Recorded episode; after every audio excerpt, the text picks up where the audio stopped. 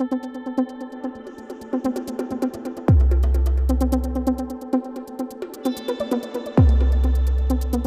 mémoire de la mémoire. Questions et témoignages post-impérieux.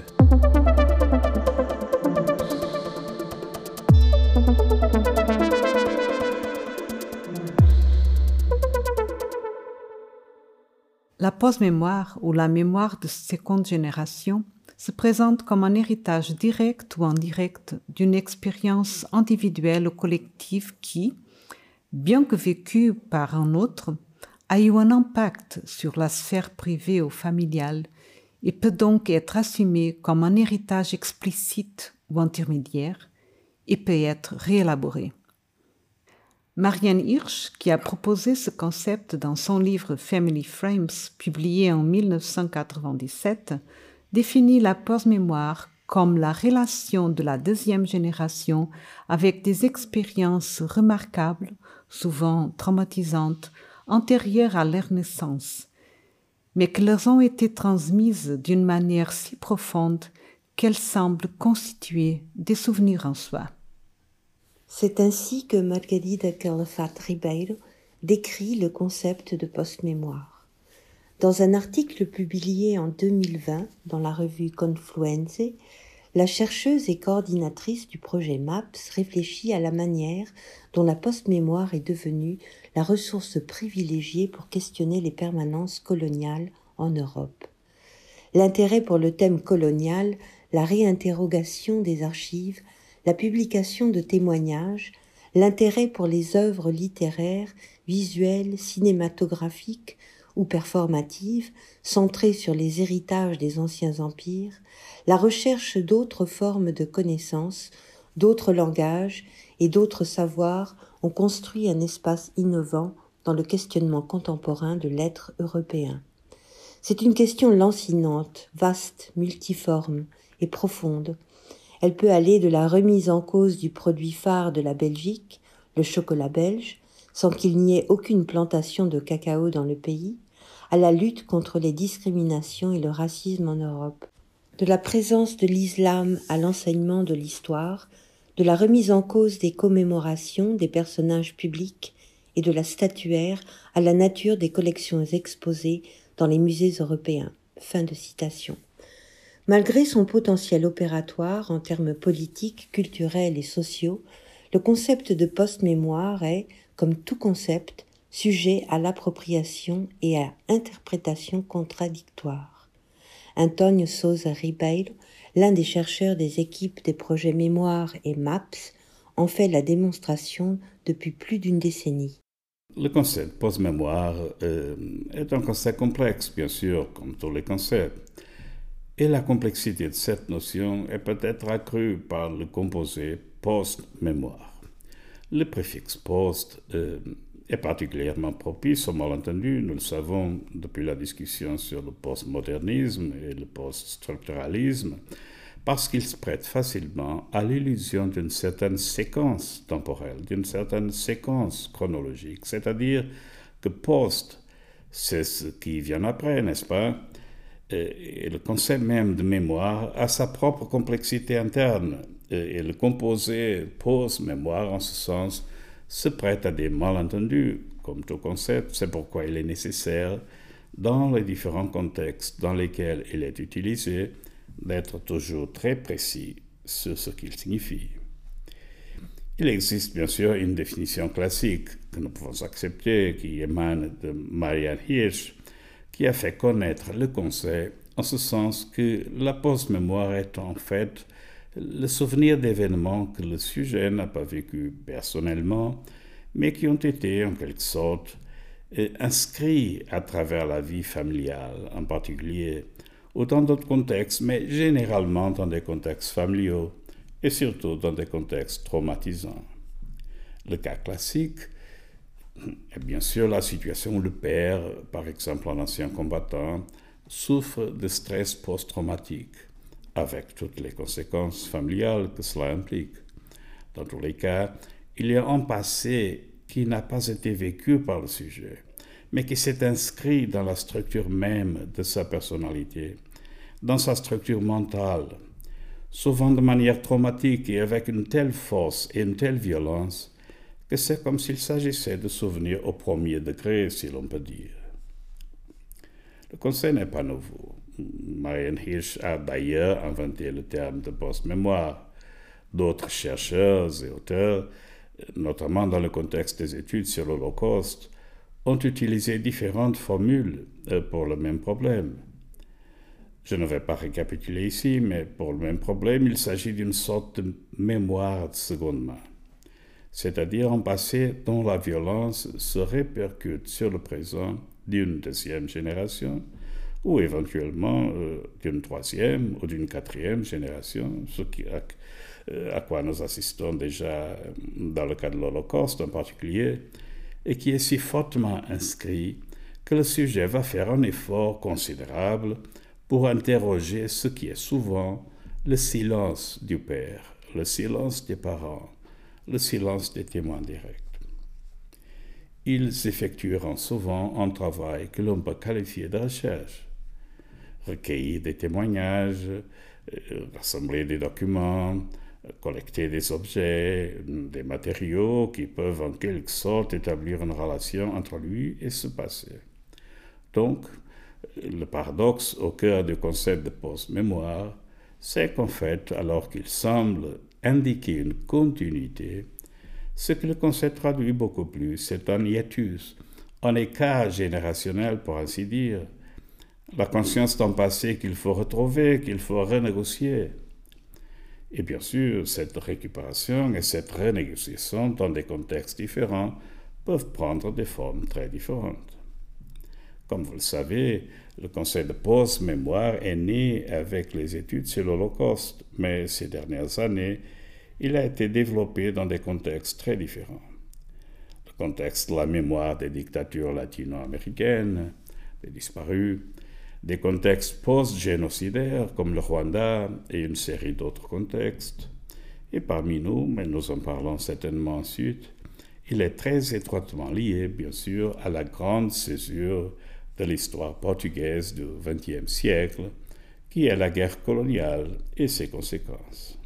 L'expansion de l'utilisation du concept au cours des deux dernières décennies à travers des époques, des disciplines et des contextes empiriques très différents, démontre sa pertinence, mais aussi les défis que son application indiscriminée implique. Dans le contexte portugais, le projet de recherche Les enfants de la guerre coloniale, post-mémoire et représentation, mené au Centre d'études sociales sous la coordination de Margarida Calafat Ribeiro entre 2007 et 2011 a été particulièrement pionnier dans l'application du concept. Avec une équipe pluridisciplinaire issue des domaines de la littérature, de la sociologie, de la psychiatrie, de l'histoire, de la psychologie et des sciences politiques, le projet s'est attaché à explorer la question de la transmission intergénérationnelle des traumatismes des anciens combattants de la guerre coloniale à leurs fils et à leurs filles. En d'autres termes, quels sont les impacts d'une enfance avec un père, généralement dans ce contexte c'est du père qu'il s'agit, souffrant de stress post-traumatique. Il ne s'agit pas de penser qu'il existe une sorte d'héritage génétique mais de se rendre compte qu'il y a un certain groupe dont la socialisation, la structure de développement mental se déroule dans des conditions qui sont en fait les conséquences tardives de la guerre. Bien sûr, la cause première de tout cela est la guerre. S'il n'y avait pas eu de guerre coloniale, il n'y aurait pas eu d'anciens combattants souffrant de stress post-traumatique. Il était également important de comprendre à quel point la guerre coloniale n'est pas seulement un crime du passé, un crime commis par l'État portugais dans le contexte que nous connaissons, mais qu'il ne s'agit pas simplement du passé,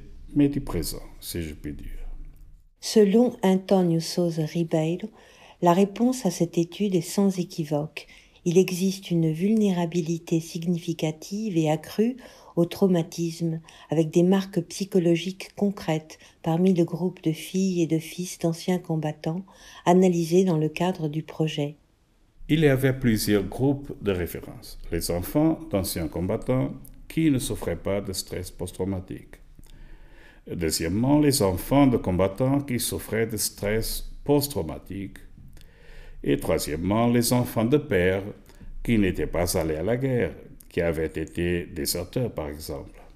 Ce sont les trois groupes de référence. Et dans le groupe de référence des enfants de père victimes de stress post-traumatique, la conclusion très claire des tests psychologiques était qu'ils étaient beaucoup plus vulnérables au traumatisme que les groupes de comparaison. Ce groupe représentait une très grande vulnérabilité au traumatisme. En fait, c'était la définition d'un groupe à risque. Un groupe de personnes risquant de développer des symptômes de maladie mentale, de troubles psychologiques, liés d'une manière ou d'une autre à ce problème. Nunca ouvi meu pai dizer eu matei, eu, eu fiz. Je n'ai jamais entendu mon père dire j'ai tué, je l'ai fait. Il m'a toujours beaucoup épargné. Il m'a montré l'Afrique. J'étais enfant, l'Afrique était pour moi un endroit magique. C'était les animaux, les paysages, et cela me détournait beaucoup de la guerre. Il m'a raconté les épisodes de... Mon père était parachutiste, alors il se concentrait davantage sur ces aspects que sur, euh, l'expérience réelle de la guerre. Bien sûr, en grandissant, nous avons vu les manifestations d'un passé très lourd. J'ai commencé à voir un père qui m'a beaucoup épargné, mais qui a vécu, et je crois vit encore, avec beaucoup d'angoisse, avec un Angola qui était son Angola et qui ne l'est plus. Les épisodes de la guerre, il les a également racontés. Parfois à la troisième personne, même si, étant son fils, je savais que c'était à la première personne qu'il avait besoin de s'épancher. Au fil des années, nous nous sommes sentis plus à l'aise pour en parler. Mais cela a eu un impact énorme au niveau familial, évidemment, parce que c'était la période la plus marquante de la vie de mon père. C'est certain, et avec le reste de la famille aussi. Dans les conversations, quand j'allais à Trás-os-Montes, quand nous allions en vacances, l'Angola était toujours présent. L'Angola évoquera toujours le paradis perdu de mon père, mes oncles et de tout le reste. Bruno Machado est né en 1982 à Lisbonne. C'est un fils de l'Empire, mais aussi un fils de l'Aube, né après le 25 avril 1974, date de la Révolution qui a mis fin à la dictature au Portugal. Son père a passé sa jeunesse en Angola, où il a fini par s'engager dans l'armée de l'air pendant la guerre coloniale. C'est là qu'il a été parachutiste et qu'il a fait sa carrière militaire, avant de rejoindre la garde nationale républicaine à son retour au Portugal. L'Angola a toujours été une présence constante chez lui. Bruno a grandi en entendant ce mot, Angola, comme un lieu d'affection nostalgique et magique. Cependant, à l'école, puis tout au long de sa vie, il est entré en contact avec d'autres récits sur ce lieu. Cela aura des répercussions sur l'orientation de son travail de recherche, notamment dans sa recherche de maîtrise sur les enfants du retour, et plus récemment dans sa collaboration avec le projet MAPS, Post-Mémoire européenne, une cartographie postcoloniale coordonnée par Margarida Calafat Ribeiro au Centre d'études sociales de l'Université de Coimbra. Isso surge, final comecei Je suis tombé sur le terme de post-mémoire et je l'ai trouvé fascinant, et le travail Filhos de guerre. Et je me suis dit que c'était ce que je voulais faire, que c'était tout à fait logique, que c'était moi. Et il a été très facile de décider quoi faire avec pendant ma maîtrise. J'étais très curieux de savoir si cela avait eu un impact sur moi ou sur plusieurs personnes de ma génération. Et oui, cela a eu un impact sur de nombreuses personnes de ma génération. Ils sont très confus. La présence en Afrique, ou la guerre coloniale, ou avoir vécu dans les colonies. Mais l'impact est vraiment énorme. Ce qui a été dit, ce qui n'a pas été dit. Nous sommes un groupe de personnes qui ont ce dénominateur commun. Nous avons grandi avec ces récits. La décision a été très facile à prendre, et ce que j'ai vraiment découvert, c'est l'importance du thème. En gros, Bruno Machado voulait savoir si son cas était unique, et il a fini par découvrir que son expérience de seconde main de la guerre coloniale était commune à d'autres personnes de sa génération, qui vivaient également avec les dits et les non-dits de ce passé, et avec l'héritage plus ou moins dramatique selon les cas de leurs parents. C'est en quelque sorte la poursuite d'un processus de reconnaissance et de compassion. Selon Antonio Sousa Ribeiro, c'est précisément là que réside l'une des dimensions centrales des actes de post-mémoire.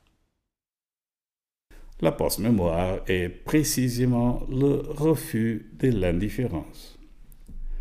La post-mémoire a beaucoup à voir avec les gestes de compassion de quelqu'un qui comprend que le destin de l'autre, qui dans ce cas sera son père ou sa mère, dans le cas des ex-combattants, généralement son père, mais qui comprend que le destin de l'autre ne peut pas lui être indifférent.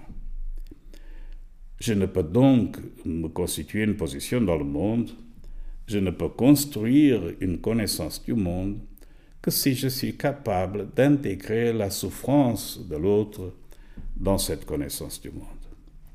Cette tentative de récupération a donc beaucoup à voir avec le geste de compassion et c'est le refus de l'indifférence. Et si nous comprenons l'indifférence comme un geste inhumain, disons le geste de tourner le dos à l'autre, nous pouvons en fait aussi penser à la post-mémoire, cette post-mémoire compatissante, comme une forme d'affirmation de l'humanité. Le choix d'affirmer une relation d'humanité, d'abord et avant tout, une relation avec les autres. Mais ce qui est important de comprendre, c'est qu'en fait, on ne naît pas dans la post-mémoire. La post-mémoire est une option, c'est une décision que l'on prend. C'est cette décision par essence de refuser l'indifférence et d'aller vers l'autre. Et aller à la rencontre de l'autre, c'est en l'occurrence reconstituer son histoire, dépasser ses silences, bref, faire le travail de ce que nous appelons le travail de la post-mémoire. C'est donc dans cette relation avec la mémoire qu'émerge le sujet de l'histoire qui, dans le cas des enfants, est reconnu comme le géniteur ou la génitrice. Cependant, tant dans le cas des enfants de l'Holocauste que dans celui des enfants des dictatures latino-américaines, nous pouvons considérer la post-mémoire comme une attitude active de la deuxième génération pour ne pas mettre un point final à l'histoire. C'est à partir de ce processus que les générations suivantes peuvent assumer l'identité d'enfants de disparus, enfants de l'Holocauste, enfants de prisonniers politiques, enfants de la dictature, enfants de la guerre coloniale, dans le sens où nous nous reconnaissons et nous nous assumons en tant que sujets impliqués. Pour de nombreuses personnes qui se reconnaissent comme des sujets de la post-mémoire, il est impossible de mettre fin à l'histoire, comme le rappelle Margarida Calafat Ribeiro. Le projet Les enfants de la guerre a également permis de prendre conscience que l'analyse des processus de mémoire et de post-mémoire, même s'ils doivent être étudiés de manière spécifique, gagnerait à s'inscrire dans une perspective comparative, mettant en dialogue les différentes mémoires et post-mémoires européennes. C'est ainsi qu'est né le projet Mémoire, qui sera abordé plus en détail dans le prochain épisode du podcast MAPS. En mémoire de la mémoire revient la semaine prochaine. Vous pouvez vous abonner sur Apple Podcasts, Spotify et d'autres plateformes de podcast ou nous suivre sur reimaginaleurope.ces.uc.pt. À bientôt.